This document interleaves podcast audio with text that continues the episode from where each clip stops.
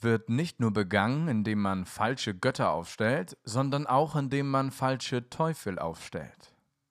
Indem man den Menschen Angst vor Krieg oder Alkohol oder Wirtschaftsgesetzen macht, während sie sich vor geistiger Korruption und Feigheit fürchten sollten. Mit diesem Zitat von G.K. Chesterton ein herzliches Moin und willkommen zu einer weiteren Folge von Botenstoff, eurem Podcast für die alltägliche Evangelisation. Ich bin Jakob, Trainee in der Paulusgemeinde und ihr hört die 17. Folge des Katechismusprojekts. Deswegen habt ihr wahrscheinlich schon sehr oft den Satz gehört, wenn ihr mehr dazu wissen wollt, dann hört euch eine der ersten Folgen in diesem Jahr an oder schreibt mir eine Mail an botenstoff.paulusgemeinde.de. In dieser Folge gehen wir jetzt auch wieder einem anderen und äh, endlich auch deutlich neuerem Thema nach, äh, mit der 17. Frage, also neuer im Sinne von nicht mehr das Gesetz. Die Frage lautet nämlich, Frage 17 und die Antwort im Katechismus, was ist Götzendienst? Götzendienst bedeutet, sein Vertrauen in geschaffene Dinge anstatt in den Schöpfer zu setzen und von diesen Dingen Hoffnung, Glück, Bedeutsamkeit und Sicherheit zu erwarten. Ja, das ist vermutlich für viele von uns nichts Neues. Ich, ich habe das Gefühl, dass in den letzten fünf, sechs, naja, eigentlich fünf bis zehn Jahren ich bestimmt mindestens einmal im Jahr eine Predigt gehört habe über Götzendienst. Es ist vielleicht auch einfach ein beliebtes Thema, da es sich relativ leicht auf jede Zeit, auf jede Gegenwart anwenden lässt. Deswegen hoffe ich, dass ich äh, euch mit den Sachen, die ich jetzt äh, kurz versuche auszuführen, nicht langweile. Es ist aber total wichtig und interessant, sich auch darüber Gedanken zu machen, gerade auch im Hinblick auf Andersgläubige, weil wir würden ja entweder sagen, Götzendienst ist etwas, über das man mit anderen Andersgläubigen nicht reden kann, weil es etwas Religiöses ist und sich viele Andersgläubige als ja, eher areligiös bezeichnen würden, also mit Religion per se nichts zu tun haben wollen, da sie mit Religion meistens ähm, beispielsweise die Kirche oder Sekten oder irgendwelche Gesetze, Regeln und Riten verbinden und so ein unangenehmes Gefühl, dass sie sich davon eher fernhalten wollen.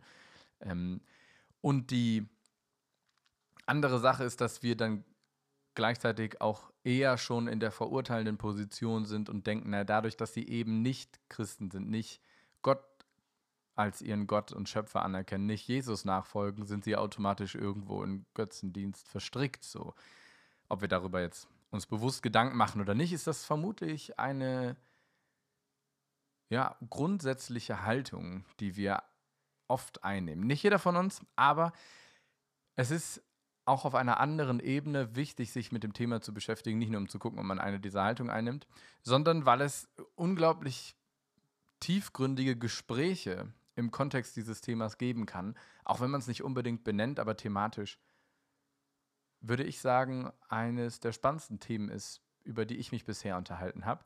Dazu gleich aber noch mehr. Theologische Ausführung bedeutet jetzt in diesem Fall einfach nochmal kurz wiederholen, was viele von uns in verschiedensten Predigten bestimmt schon mal gehört haben. So, Götzendienst ist ja eigentlich nichts anderes als Gottesdienst, nur dass hier ein Unterschied gemacht wird zwischen Gott und Götze.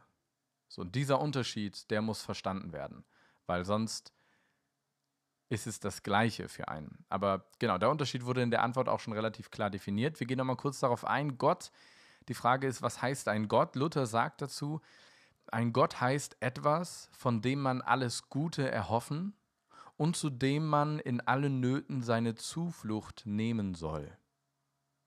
Ja, also er definiert Gott als die Quelle von Hoffnung und als Zufluchtsort. Gleichzeitig sagt er, einen Gott haben heißt etwas haben, worauf das Herz gänzlich vertraut.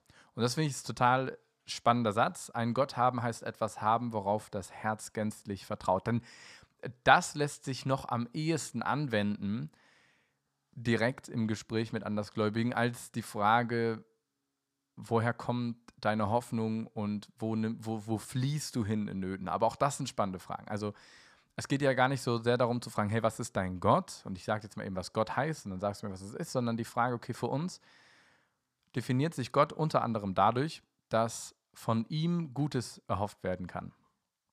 Wir hoffen auf Gutes von ihm und das Gute kommt unserer Überzeugung nach von ihm. Die Frage ist also, woher kommt das Gute für alle anderen?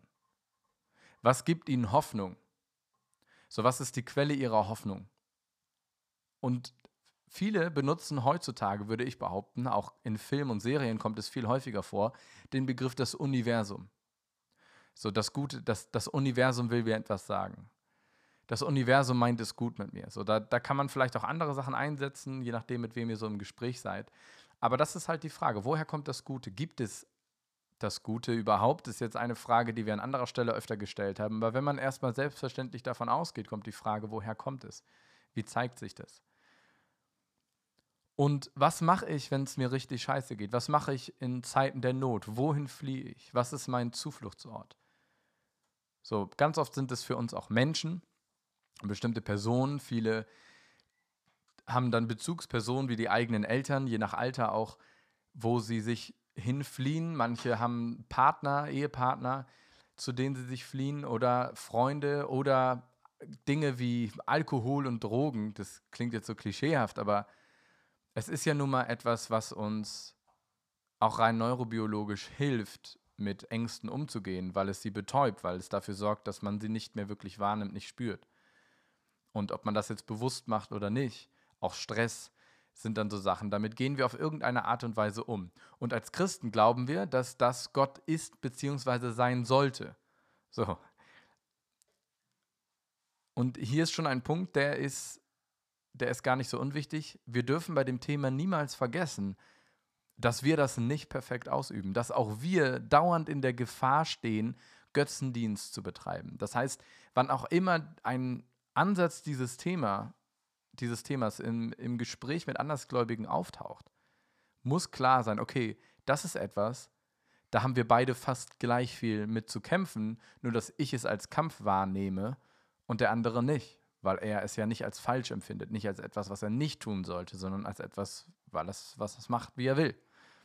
So, und Götzendienst prinzipiell bedeutet ja etwas wichtiger zu nehmen als Jesus, etwas höher zu stellen. Und Dinge, die jetzt schon erwähnt wurden, den Sinn des Lebens, das eigene Glück, die eigene Sicherheit und die eigene Hoffnung über oder mit etwas zu suchen oder zu definieren, das nicht Jesus ist. Das ist das Problem mit Götzendienst.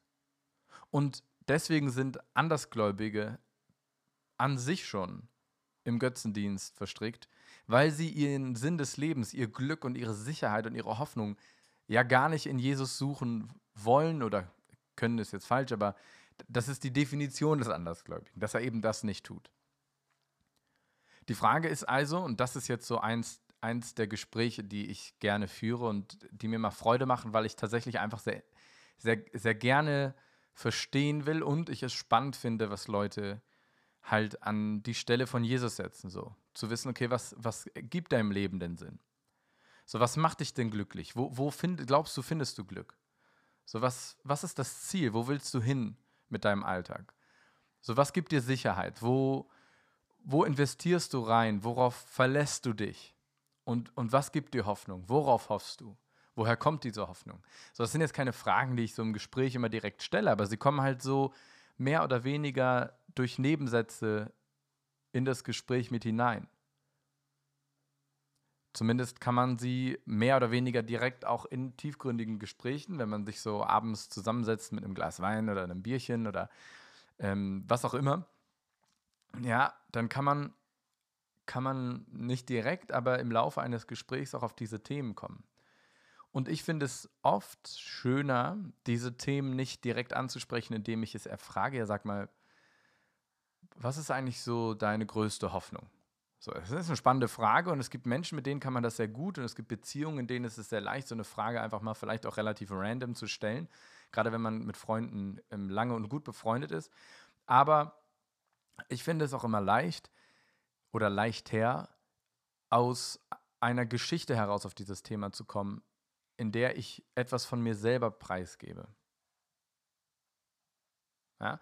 Also, wir haben ja über Sünde geredet im, in der letzten Folge und Ähm, Keller schreibt in seinem Kommentar zu dieser Frage, Sünde besteht nicht nur darin, Falsches zu tun, sie überhöht gute Gaben zu höchsten Gaben, denn sie zerstören deine Seele und die Gemeinschaft und entehrt Gott. So, und was das meint unter anderem ist ja, dass, was ich schon meinte, dass wir genauso in der Gefahr stehen, unseren Sinn des Lebens oder unser Glück nicht mehr in Jesus zu finden, sondern beispielsweise in der eigenen Familie. Ein Wert, der in der christlichen Gemeinschaft ja auch schon über äh, Jahrhunderte, Jahrzehnte, eigentlich schon immer in der Tradition, auch gerade aus dem Judentum und der Kultur von dort, ein sehr hoher Wert war. Was aber gleichzeitig bedeutet, die Familie steht immer auch wieder in Gefahr, zu einem Götzen zu werden, weil ich dann meinen Sinn in dieser Familie sehe. Alles, was ich tue, ist für die Familie und mit der Familie. Und mein ganzer Stolz ist meine Familie. Vielleicht meine Frau, vielleicht meine Kinder, vielleicht meine Eltern, meine Geschwister. Und das ist etwas, wo wir selbst in Gefahr laufen, es als höchstes Gut zu sehen und als ultimatives Ziel. Aber es erfüllt einen ja am Ende nicht vollständig, unter anderem auch, weil Familien ja niemals so perfekt sind, wie wir es hoffen oder gerne anderen erzählen, aber gleichzeitig auch, weil wenn Familie das Höchste ist, so das ist ja nichts jetzt auf, ich sag mal, auf der Metaebene nichts an sich Sinnstiftendes, was, was über das, was wir erleben, hinausgeht. So, Familie ist jetzt nicht das, ja, wie soll ich das sagen? Familie ist jetzt nicht die Quelle von allem. So, auch wenn Familie wichtig ist und soziale Strukturen im Kern uns auch mit ausmachen, ist Familie eben nicht die sicherste Quelle, also die, die, die ultimative Sicherheit. Für manche von uns ist es, wenn wir starke und stabile Familien haben, schon ein richtig gutes Sicherheitsnetz für schwierige Zeiten, aber viele haben das nicht. So, viele sind ohne Familie aufgewachsen oder in kaputten Familien groß geworden und das hat sich auch über die Zeit nicht geändert oder in okayen Familien aufgewachsen, in kaputte Familien, ähm, die, die so ja, zerstört wurden über die Zeit.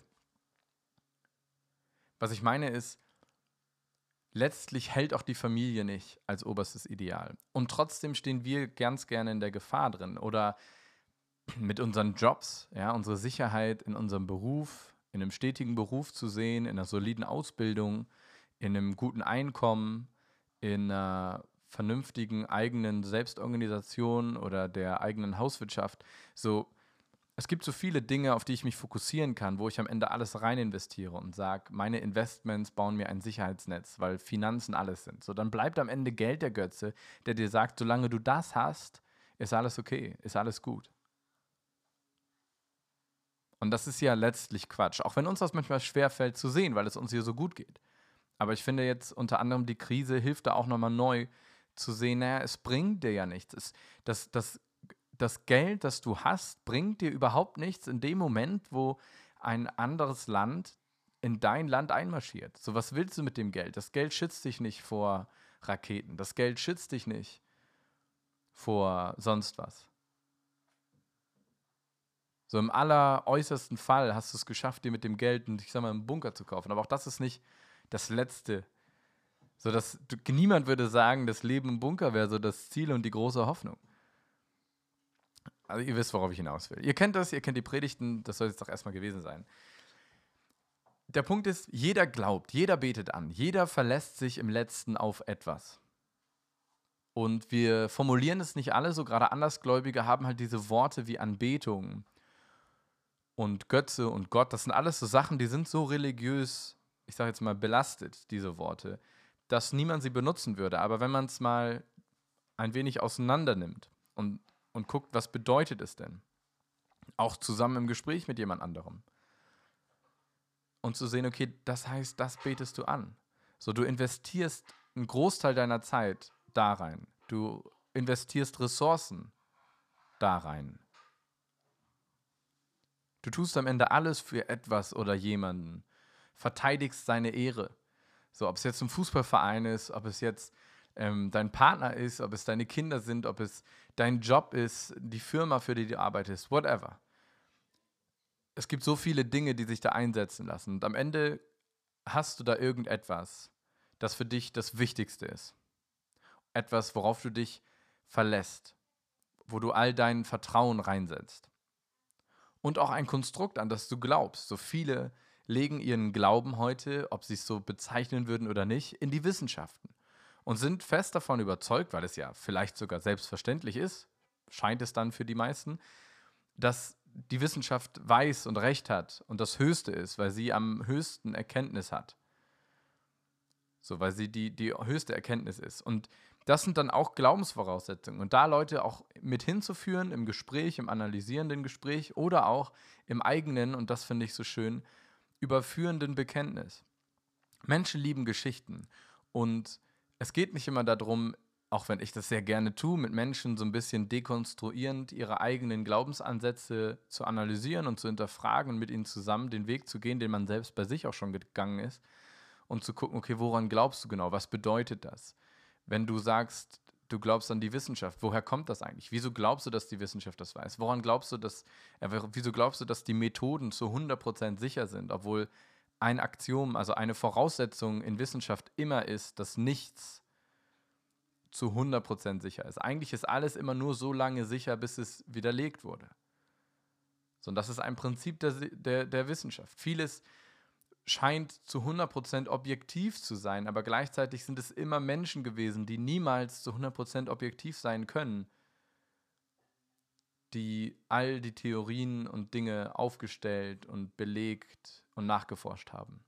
Und es gibt so Lücken, über die man sich schon lange keine Gedanken mehr macht, weil es selbstverständlich war. Lücken, wie sie genau so im Christentum waren. Lücken, die Menschen angefangen haben, wieder aufzubrechen, wenn es um politische Strategien oder die Schwierigkeiten in einer konkreten ethischen Situation sind. Die dafür gesorgt haben, dass man gesagt hat, wir wissen nicht, ob es wirklich das Beste ist, ob wir uns da alle einig sind. Wir müssen uns mal auseinandernehmen. Und dann wurde der Glaube hinterfragt und genau zu der Zeit kam halt unter anderem dann auch die Wissenschaft, die gesagt hat, wir haben hier eine alternative Strategie, eine alternative Möglichkeit. Das, was erst selbstverständlich war, hier ist jetzt was Neues. Und wir leben in einer Zeit, in der dieses Neue der Aufklärung, dieses Neue der wissenschaftlichen Revolution, dieses Neue selbstverständlich geworden ist. Das heißt, es wird irgendwann wieder eine Zeit kommen, in der dieses Selbstverständliche auch wieder neu hinterfragt wird und auch wieder viel größer aufgebrochen wird, als es jetzt der Fall ist. Aber auch viele merken das, da sie irgendeine Art der Spiritualität in ihrem Alltag schon tun, da sie bestimmte Rituale durchführen in ihrem Alltag, über wissenschaftliche, fundierte Thesen hinaus einen Glauben an Dinge haben, an Konzepte, an Dinge wie Liebe oder Hoffnung oder Glück oder Sinn, die grundsätzlich gar nicht wissenschaftlich zugänglich sind. Und das ist so ein bisschen das, wo man über Geschichten von anderen, aber auch die eigene Geschichte, wenn man sie erzählt, andocken kann und Leute mit ins Gespräch bringen kann, weil es unglaublich faszinierend ist für fast jeden Menschen. Wenn er nicht gerade eine tiefe Wunde in der Thematik hat. Sich zu fragen, was über die Dinge, die ich sehe und wahrnehme und die wissenschaftlich erfassbar sind, was ich da eigentlich glaube, was ich sehe, was ich fühle. Also was ist, genau, was ist da, was aber eigentlich nicht da sein darf, weil es wissenschaftlich nicht zu erfassen ist. Und das ist bei Sinn, Glück, Sicherheit und Hoffnung etwas, das wir aber trotzdem alle in unserem Leben integriert haben. Und Götzendienst ist halt genau dieser Punkt, wo wir sagen, okay, ich habe etwas Geschaffenes, was ich an die Stelle setze, was Sinn, was Glück, was Sicherheit, was Hoffnung gibt. Aber eigentlich kann es nur der Schöpfer sein, der Ursprung von allem, der selbst Sinn ist, der selbst Glück ist, der selbst Sicherheit ist, der selbst Hoffnung ist. Weil es Gott ausmacht, weil Gott es am Ende letztlich definiert als, als alleiniger, selbstexistenter oder selbstexistentes Wesen. Okay, wir wollen gar nicht, soll gar nicht zu philosophisch werden. Aber genau, Götzendienst, ein Thema, das, wenn man es nicht direkt mit dem Wort benutzt und von oben herab anspricht, etwas durch eigene Bekenntnisse und eigene Geschichten und eigene Erlebnisse helfen kann, ins Gespräch zu kommen, beziehungsweise auch dann in Gesprächen auf das Thema Gott zu kommen. Und auch immer ein spannendes Thema für uns selbst, uns selbst zu erinnern daran, wie schnell auch wir Jesus von der wichtigsten und höchsten Priorität runterschmeißen und uns in unserem Alltag in anderen Dingen verlieren und gar nicht mehr danach fragen, was Jesus will. Gar nicht mehr darüber nachdenken, ob das überhaupt ist, was Jesus mit uns und unserem Leben, unseren Ressourcen vorhat. Genau. Aber es soll ja keine Predigt werden. In diesem Sinne ähm, war das die 17. Folge des Katechismusprojekts. Eine spannende Frage und Antwort. Die 17. Frage und Antwort des New City Katechismus, was Götzendienst ist. Und etwas, das auch leichter, als man manchmal denkt, in Gesprächen mit Andersgläubigen auftauchen kann. Gerade wenn man eben diese Worte selbst aber ähm, vermeidet, sondern auf die Konstrukte, die Gedanken, die Thematiken dahinter zu sprechen kommt. Wenn ihr noch weitere Fragen habt, wenn euch jetzt in euren Zeiten als Gruppe, als Hauskreis, ähm, wenn ihr da Fragen habt, die, auf, die ihr selbst nicht beantworten könnt oder wo euch die Ressourcen oder die Zeit fehlen, denen nachzugehen, dann schreibt sie mir gerne an botenstoff.paulusgemeinde.de. Ich werde sie dann entweder in einer Folge ansprechen oder euch dann einfach direkt schreiben. Und ihr dürft mich natürlich, wenn ihr Fragen habt zu Themen oder Dinge noch mehr vertiefen wollt, auch gerne zu euren Gruppen oder Hauskreisen einfach mal einladen. Dann äh, kann ich euch auch einfach einen kleinen Input zubereiten. Ja? In diesem Sinne, euch einen richtig schönen Tag und Gottes Segen. Ich bin Trainee Jakob und das war Bodenstoff, der Podcast.